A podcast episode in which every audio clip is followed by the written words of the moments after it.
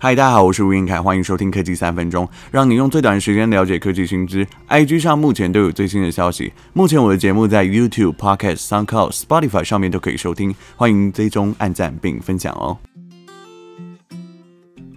今天是十一月二十三号，很久没有录制新内容，跟大家说声抱歉。我这几个礼拜都很忙啦，就是上个礼拜五跟礼拜六去台中，还有鹿港带营队。那整个营队里面呢，我们还去了逢甲夜市，然后一些聚落小村等等，然后巧遇的小哥哥艾里啊。回到饭店遇到国小同学，这算起来真的是很奇妙的缘分。那这几天下来，中部真的很热，天气火辣辣。那接下来呢，还有去哪些景点分享？我接下来再统整一下跟大家说。那现在北部山区跟宜兰地区啊，都开始变冷，而且还开始飘雨了。出门记得多穿一点哦。在回顾通讯网络一 G 到四 G 的历史之前，有很多人可能没有听过 BB Call。在台湾一九七六年开放语音型无线电叫人的业务之后，相隔十二年，也就是一九八八年二月推出显示型的无线电叫人业务，就很像在电影里面演的那种男女朋友约定好一组暗号，比如说一三一四五二零，然后男生就会看到那个扣机上面显示的号码，很开心就会跑到公共电话去扣总机。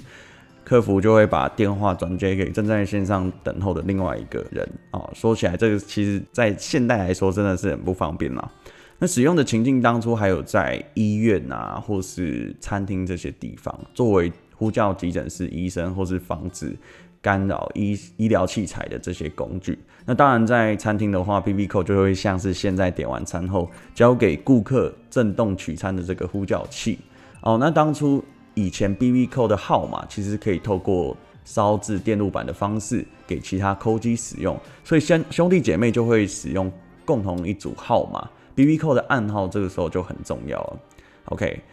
那一九九九年全盛时期到达四百三十二万户用户，一直到二零一一年十二月三十一号，中华电信呼叫器的服务才正式走入历史。截至到二零二零年为止，现在香港还有一万三千七百二十九位用户。美国呢，还是采用 call 机的方式，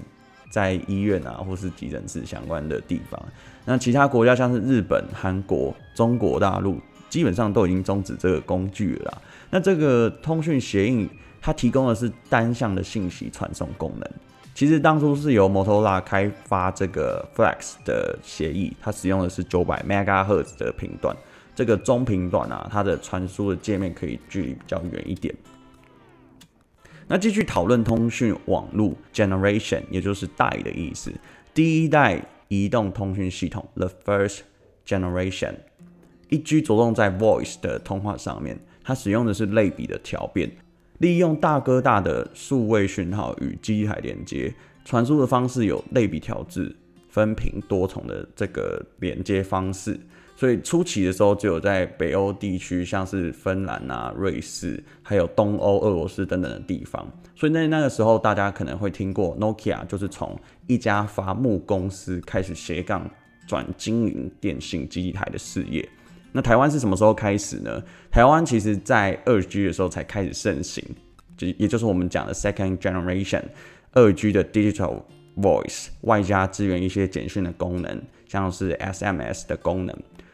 在某一些二 G 的系统当中也支援资料传输跟传真，但是因为速度非常的缓慢，所以它只适合在传输量低的像 Mail 或是一些 Software 的资讯。采用的技术，它是变成数位调变。那通讯的规格从原先的 GSM 两个频段，一个是九百跟一千八的 Megahertz。那我这边稍微提一下，说当初为什么在黑金刚初期上市的时候，有钱还不一定买得到。那台湾很多人都叫手机叫做大哥大嘛，因为他有钱有势的大哥才拿得起。一只非常大，而且很重，就像是男人的皮鞋一样，这个大小。台湾的发展期是全盛时期，在一九八零年到一九九七年开始。原先是从一家叫做电信总局的国营事业公司开始，在主管台湾的电话网络。后来政府决定推动电信自由化的政策，所以中华电信最后会变成一家一半民营、一半官股的电信公司。然后国家通讯传播委员会 NCC 他们推动了第一类电信事业和第二类的电信事业法规。那第一类的电信事业包含的就是行动通讯以及固定固定通讯以及卫星通讯。第二类事业就是可以向第一类电信业者承租服务并进行营运。所以你在外面听到第二类电信，其实基本上就是二房东啦。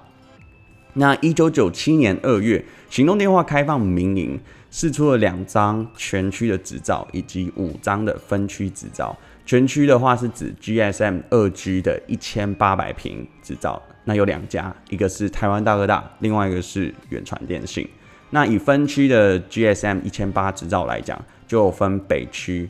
和信电讯，现在目前已经被收购了；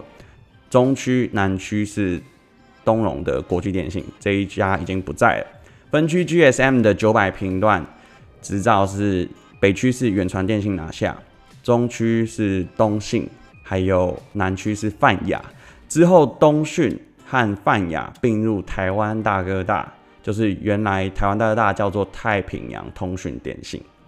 那东荣国际并入和讯，然后和信又变成远传电信的，也在那个时候正式进入了电信三雄的时代。在那个时候呢，也出现了很多王八机。什么是王八机呢？就是透过游民当人头，给他们一点钱，然后办到一只手机，进行盗打或是盗用、转卖的动作。那这个时候呢，什么族群最爱使用？就像是犯罪集团或是八大行业。说起在那段时间来说，二 G 真的是时代的眼泪，因为陪伴我们走过黑白贪吃蛇的年代，也就是后来也慢慢衍生出二点五 G，在。第二代手机上面提供中等速率的资料服务，也就是 GPRS，传输率大概是在十几到一百二十八 kbps 左右，就是非常的慢，但是网页其实是可以跑得出来的。后来台湾因应四 G 的频谱标售，所以在二零一七年六月三十号正式停用二 G 的讯号，然后在七月一号以后缴回所有二 G 的执照。推出各类的三 G 和等值四 G 的方案，让二 G 的用户可以平行转移。目前呢，台湾现在剩下一家，就是亚太电信，它还有提供一直的二 G 讯号。正式进到三 G 的时代，也就是 Mobile，着重在 Website 跟 Internet 上网上面。台湾开始发展了两个运营的系统，第一个就是 UMTS 三点五 G 的系统。那它最高可以下载到四十二 M，过去呢可能下载十四 M 到上传五点八 M 这个速度就基本上是一个及格的标准。在那个时候，电信业者有中华电信、台湾大哥大、远传以及微保电信。第二个技术是 CDMA 两千，基本上这个技术在全世界只有日本的 AU，还有中国大陆一家电信以及台湾的亚太电信在使用，基本上非常非常的少啊。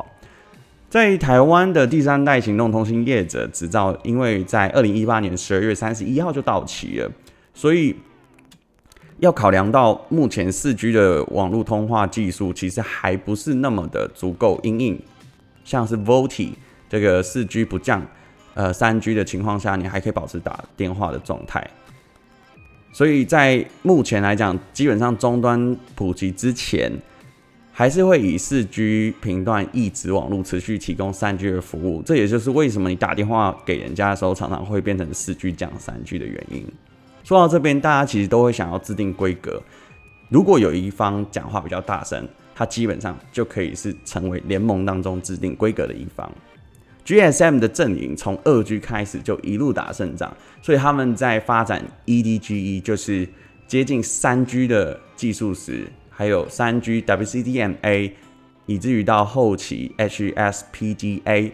到后来四 G 的 LTE，这各项的协定都来自于他们的联盟，一路打胜仗，所以在国际上面站稳了脚步。那通讯晶片开发当然也相对比较便宜，因为他们释出了非常多的专利跟执照。后来我们要慢慢快速讲到四 G，也就是我们 Z 世代的开始，科技带来的转变。不光是只有在 mobile 上面看 video，还有着重在直播的 voice 上面。从四 G 开始，威宝电信在台湾呢，因为被鼎新收购，变成今天的台湾之星。亚太电信也被鸿海集团入主，所以发展的演变就是人手一机的智慧型手机情况下，从刚开始的 YouTube、Facebook 到简单可以玩单机版游戏，像 Temple Run 啊，或是贪吃蛇等等，慢慢发展到可以玩吃鸡、第五人格、跑跑卡丁车等线上型的物联网互动游戏，其实都需要仰赖基地台的基础。机房建设，也就是覆盖率跟既有的固网线路的搭设，其实，在台湾非常棒的地方，就是我们有台呃中华电信的百分之百铺设的固网，加上充足的连外网路频宽，其实这些都要铺设像是海底电缆才可以完成。好，我连外的频宽，当然目前还有其他的固网业者，像是 CNET、凯波大宽频，还有亚太电信铺设火车环岛铁路，还有。高铁的光纤骨干等等，包这包含啊，其中还有很多像是 XNET，就是学术网络，才能建构一个完整且绵密的通讯系统。台湾目前主流四 G 频段，从低频到高频有七百、九百、一千八、两千一、两千六 MHz。那目前频谱直到使用可以到二零三零年了，也就是相对四 G 的存活时间还有大概十年左右。技术从平分双工 FDD 到十分双工这个 TDD，呃，这两者都是目前主流的技术，也应用在不同的地理环境还有人口不同的城市。目前台湾的四 G 网速，如果在六都的话，支援四 CA 的地方，最高都可以来到两百 M 的下载传输速率。所以其实跟其他地区的五 G 速度来比，我们四 G 的平均速度已经算是很高于其他国家了。相对其他国家，像是美国，对于五 G，它其实就非常的迫切，因为他们的家用网络，其实在很多农村啊、城镇，受限于地形的关系，要布线。这些线路基本上要花费很多的钱，所以再者，他们很多人都还是使用拨接 ADSL 的形式来上网，再来就是使用可能四 G to WiFi 的形式来上网。但是吃到饱的费用每个月动辄都是五千到六千元台币，所以马斯克才会发展后面的就是像卫星网络的服务，它的卫星网络叫做 Starlink，在它的太空公司 SpaceX 底下的计划。发布首批六十颗的卫星，保证频宽下载六十枚以及上传十枚的服务。这一个月吃到饱，折合台币大概三千块。虽然这个方法在未来不管是 B to B 或是 B to C 上面都会有一个很好的 business model，当然卫星网络还是很有可能可以打破中国网络高墙，让中国人民可以享有自由的网络环境。这其实受惠的不是只有美国的当地民众。通讯技术其实还有很多种，一定会有很多人问说，未来五 G 跟 WiFi 会不会走向合并？其实我们谈到这边来讲，我觉个人觉得是不会，因为他们在发送讯号的时候，很多技术其实都相近的，像 TCP/IP，还有像是 Mu 啊 MIMO 的部分，BSS 的着色机制等等这些东西，其实在五 G 的身影上面是有的，就其实在四 G 技术上面，它都有一直延续下来。当然，最根本的其实还是认证的机制不一样啦，还有联网跟装置沟通的形式也不太相同。接下来我还会花一点时间深入讨论五 G 和六 G 的技术层面，包含用户的应用层面。喜欢我的节目，欢迎按赞、订阅并分享。我们下次再见，拜拜。